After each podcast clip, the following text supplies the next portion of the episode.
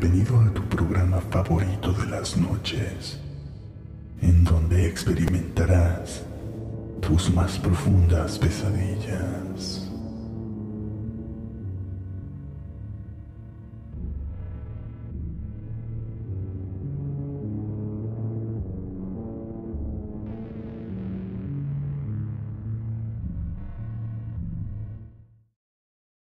Comenzamos.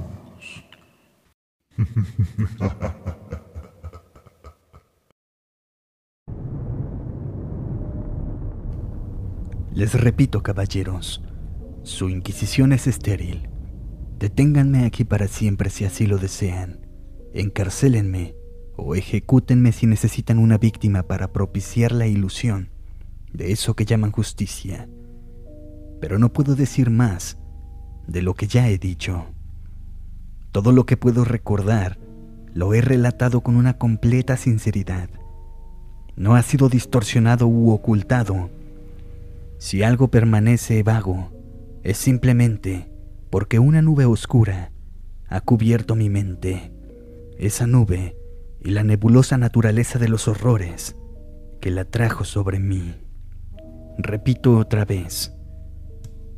No sé qué fue de Harley Warren, aunque creo, casi espero, que se encuentre en el Pacífico olvido.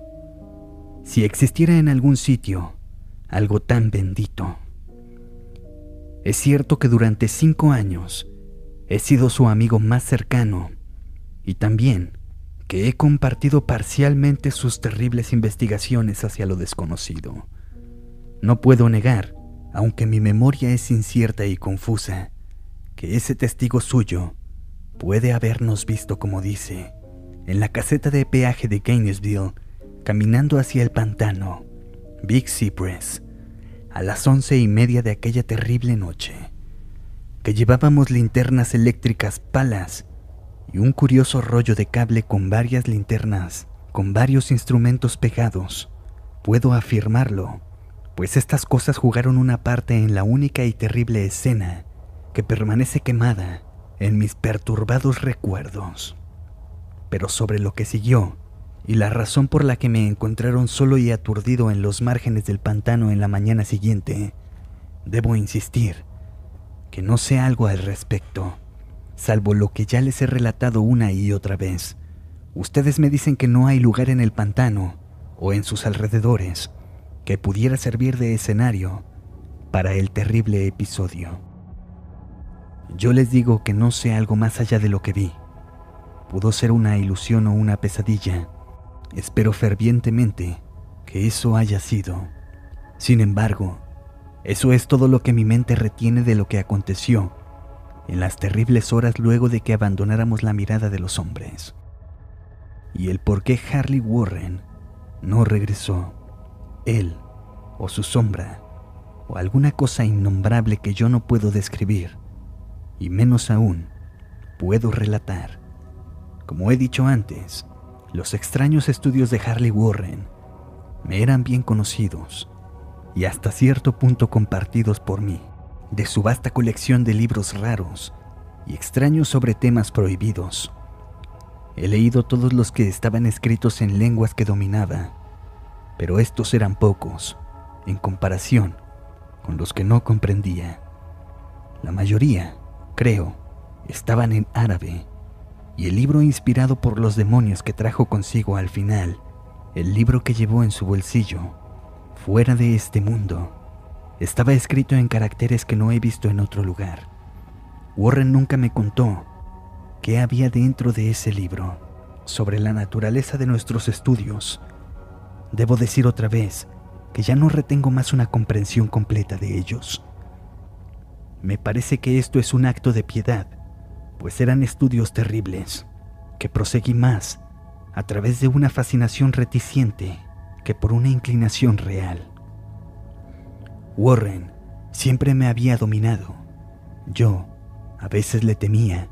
Recuerdo cómo me estremecí frente a sus expresiones faciales la noche anterior a este horrible evento, cuando él hablaba incesantemente de su teoría de por qué ciertos cadáveres nunca se descomponen, sino que descansan firmes y gordos en sus tumbas durante mil años. Pero ya no le tengo miedo, pues sospecho que él ha conocido horrores más allá de mi imaginación y ahora temo por él. Una vez más, confieso que no tenía una idea clara de nuestro propósito aquella noche. Ciertamente, tenía mucho que ver con algo dentro del libro que siempre llevaba Warren. Un libro antiguo, en caracteres indescifrables, que le había llegado de India un mes atrás. Pero juro que no sé qué era lo que esperaba que encontráramos. Su testigo dice que nos vio a las once y media en la caseta de peaje de Gainesville y que nos dirigíamos hacia el pantano Big Cypress. Esto probablemente sea cierto, pero no guardo algún recuerdo al respecto. La imagen quemada sobre mi alma es de una única escena, y la hora debía ser mucho después de la medianoche, pues la luna menguante se elevaba en los vaporosos cielos. El lugar era un cementerio antiguo, tanto que recuerdo estremecerme ante las múltiples señales de inmemorables años. Estaba en una profunda y húmeda hondonada, recubierta de pasto, moho y unas curiosas hierbas rastreras, lleno de un vago hedor que mi ociosa imaginación asoció absurdamente con piedra putrefacta. A cada lado había signos de descuido y decrepitud, y yo permanecía embrujado por la noción de que Warren y yo éramos las primeras criaturas vivientes que habían irrumpido en su letal silencio de muchos siglos. Sobre el borde del valle, una pálida y creciente luna se asomaba entre los estorbosos vapores que parecían emanar de catacumbas desconocidas, y por sus débiles y vacilantes rayos pude distinguir un repelente arreglo de lápidas antiguas, runas, cenotafios y fachadas de mausoleos, todos al borde del derrumbe, cubiertos de musgo y manchados de humedad, parcialmente ocultos por la desagradable abundancia de vegetación insalubre. Mi primera impresión vívida de mi propia presencia en esta terrible necrópolis supone el acto de detenerme junto a Warren ante cierto sepulcro, medio derruido, y liberarnos de la carga que habíamos llevado. Observé entonces que tenía conmigo una linterna eléctrica y dos palas, mientras que mi compañero estaba provisto con una linterna similar y un teléfono portátil. No proferimos palabra alguna, pues el lugar y la tarea nos parecían conocidos. Sin mayor demora, Tomamos nuestras palas y comenzamos a retirar el pasto, las hierbas y la tierra del plano y arcaico depósito de cadáveres. Tras descubrir la superficie entera, que consistía de tres inmensas losas de granito, nos retiramos a cierta distancia para inspeccionar la escena del osario. Warren parecía hacer ciertos cálculos mentales. Luego, regresó al sepulcro y usando su pala como palanca, buscó entreabrir la losa más cercana a una ruina de piedra, que en su tiempo debió haber sido un monumento. No tuvo éxito y me indicó con un gesto que me acercara para ayudarlo. Finalmente, nuestra fuerza combinada aflojó la piedra, que alzamos y dejamos inclinada a un costado. El remover la losa reveló una abertura oscura de la que emanaron gases de un miasma, tan nauseabundos que retrocedimos horrorizados. Después de un tiempo, sin embargo, nos acercamos de nuevo a la fosa y sentimos que las exhalaciones eran menos intolerables. Nuestras linternas iluminaron los primeros de unos escalones de piedra, empapados de algún detestable icor subterráneo y paredes húmedas incrustadas de nitro. Entonces por primera vez, mi memoria registra un intercambio verbal. Warren dirigiéndose hacia mí en su dulce voz de tenor, una voz singularmente inalterada por nuestros asombrosos alrededores. Lamento tener que pedirte que te acerques a la superficie, me dijo, pero sería un crimen permitir que alguien con tus frágiles nervios descendiera allá abajo. No puedes imaginar, ni siquiera por lo que has leído y por lo que te he contado, las cosas de las que seré testigo y lo que tendré que hacer.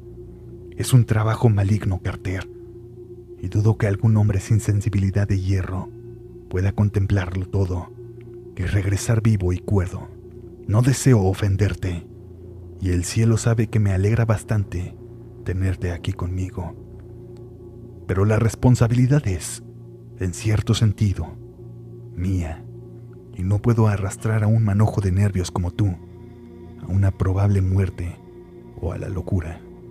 Te repito, no puedes imaginar cómo es aquello en verdad, pero prometo mantenerte informado por el teléfono de cada movimiento mío. Ves que tengo aquí un cable lo suficientemente largo para alcanzar el centro de la Tierra y de regreso. Todavía puedo escuchar en mi memoria esas palabras, pronunciadas con toda calma. Todavía puedo recordar mis protestas. Yo parecía desesperadamente ansioso por acompañar a mi amigo hacia las profundidades sepulcrales, aunque él se mostró inflexible, obstinado. En cierto punto amenazó con abandonar la expedición si permanecía insistente. Una amenaza que probó ser efectiva, pues solo él tenía la llave para aquello. Todo esto, todavía puedo recordarlo, aunque no recuerdo más qué tipo de cosa buscábamos. Después de que aseguró mi reticente consentimiento para su plan, Warren tomó el rollo de cable y ajustó los instrumentos. Tras su asentimiento, tomé uno de aquellos y me senté sobre una vieja y descolorida lápida cercana a la recién descubierta apertura. Luego, me dio la mano, cargó el rollo de cable y desapareció dentro del indescriptible osario. Durante un rato, pude seguir el brillo de su linterna y escuchar el ruido del cable que iba dejando mientras avanzaba. Pero el brillo desapareció abruptamente, como si hubiera encontrado una vuelta en la escalera de piedra, y el sonido se extinguió casi con la misma rapidez. Yo estaba solo, aunque todavía atado a las desconocidas profundidades por aquellas mágicas hebras, cuya aislada superficie parecía verde bajo los vacilantes rayos de la pálida luna creciente. En el solitario silencio de aquella vieja y desierta ciudad de los muertos, mi mente concibió las más espantosas fantasías e ilusiones. Los grotescos altares y monolitos parecían asumir una personalidad terrible, una suerte de conciencia. Sombras amorfas parecían acechar en los oscuros recovecos de la hondonada, ahorcada por hierbas, y parecían revolotear en una ceremoniosa y blasfema procesión, más allá de los portales de las derruidas tumbas, en la cima de la colina, sombras que no podían ser arrojadas por la pálida luz de la luna creciente. Yo consultaba constantemente mi reloj bajo la luz de la linterna eléctrica y escuchaba con febril ansiedad el receptor del teléfono, pero durante más de un cuarto de hora no escuché algo. Luego, un débil chasquido vino del instrumento y yo llamé a mi amigo en una voz tensa. Tan aprensivo como me encontraba, estaba poco preparado para las palabras que me llegaron desde la asombrosa bóveda, en acentos más alarmados y temblorosos que cualquiera hubiera escuchado antes de Harley Warren. Él, el que me había abandonado con tanta calma hace solo unos momentos, ahora me llamaba con un tembloroso susurro, más portentoso que el más fuerte de los gritos. Dios, si pudieras contemplar lo que veo. Yo no pude responder, mudo, solo podía esperar. Luego, llegaron hasta a mí, de nuevo, los agitados tonos. Carter, es terrible monstruoso, increíble.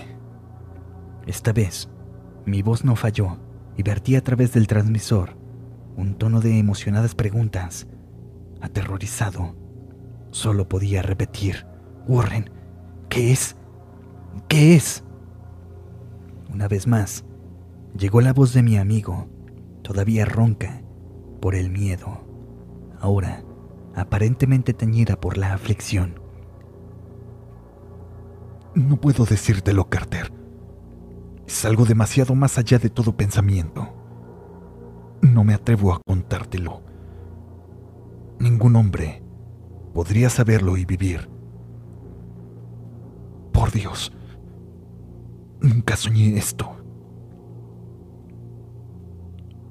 Otra vez quietud, solo quebrantada por mi ahora incoherente torrente de temblorosas preguntas. Luego, llegó la voz de Warren en un tono de salvaje consternación. Carter, por el amor de Dios, coloca nuevamente la losa en su lugar y escápate si puedes. Rápido, deja todo atrás y escapa. Es tu única oportunidad. Haz lo que te pido.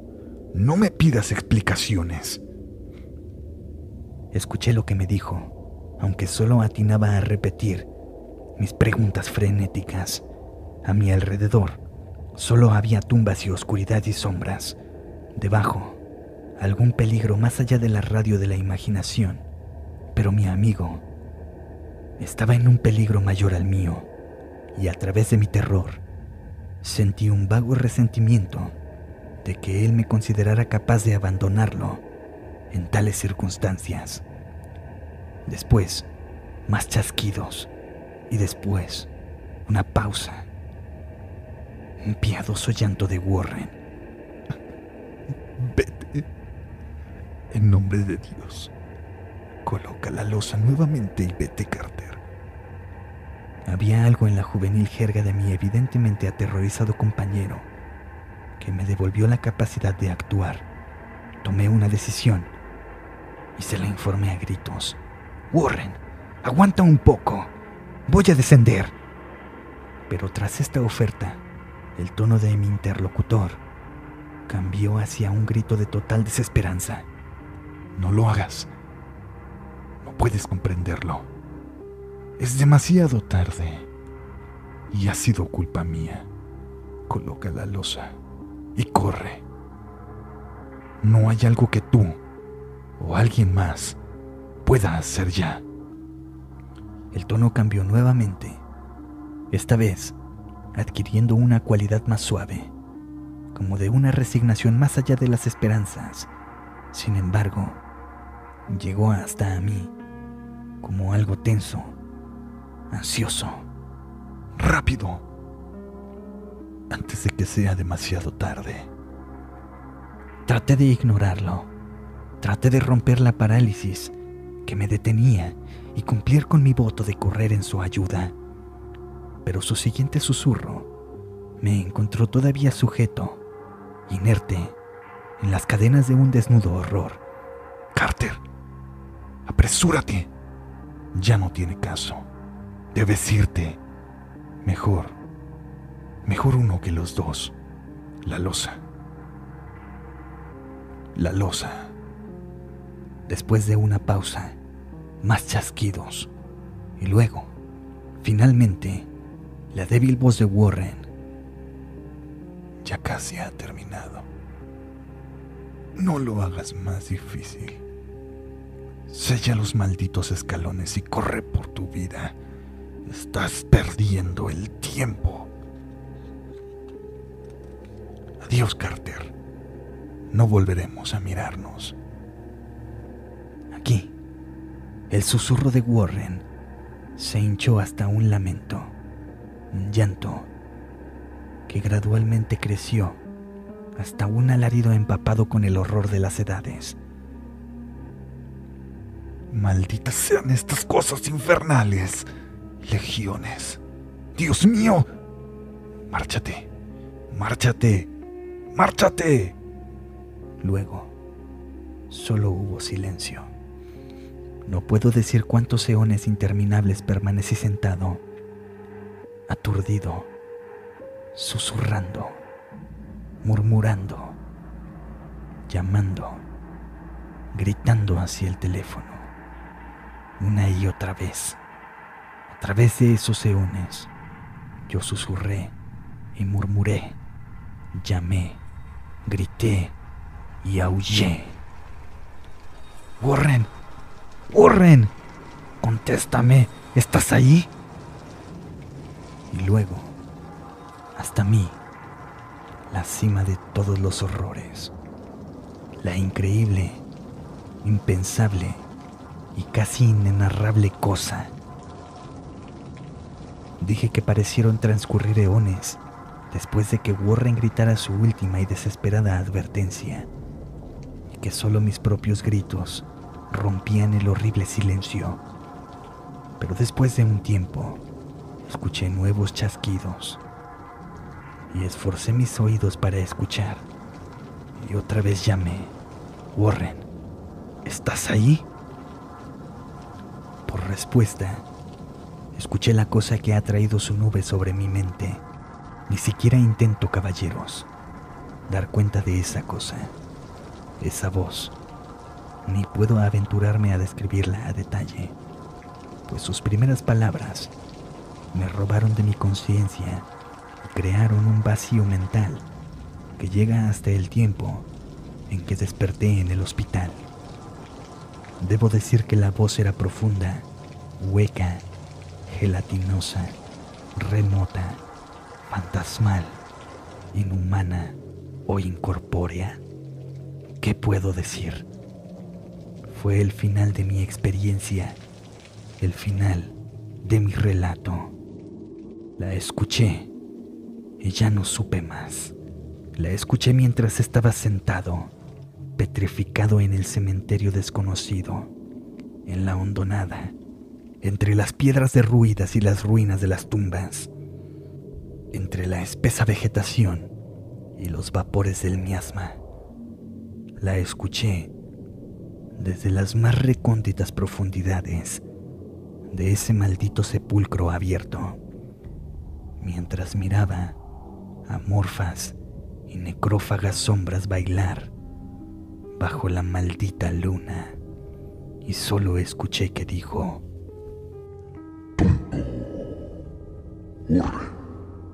está muerto.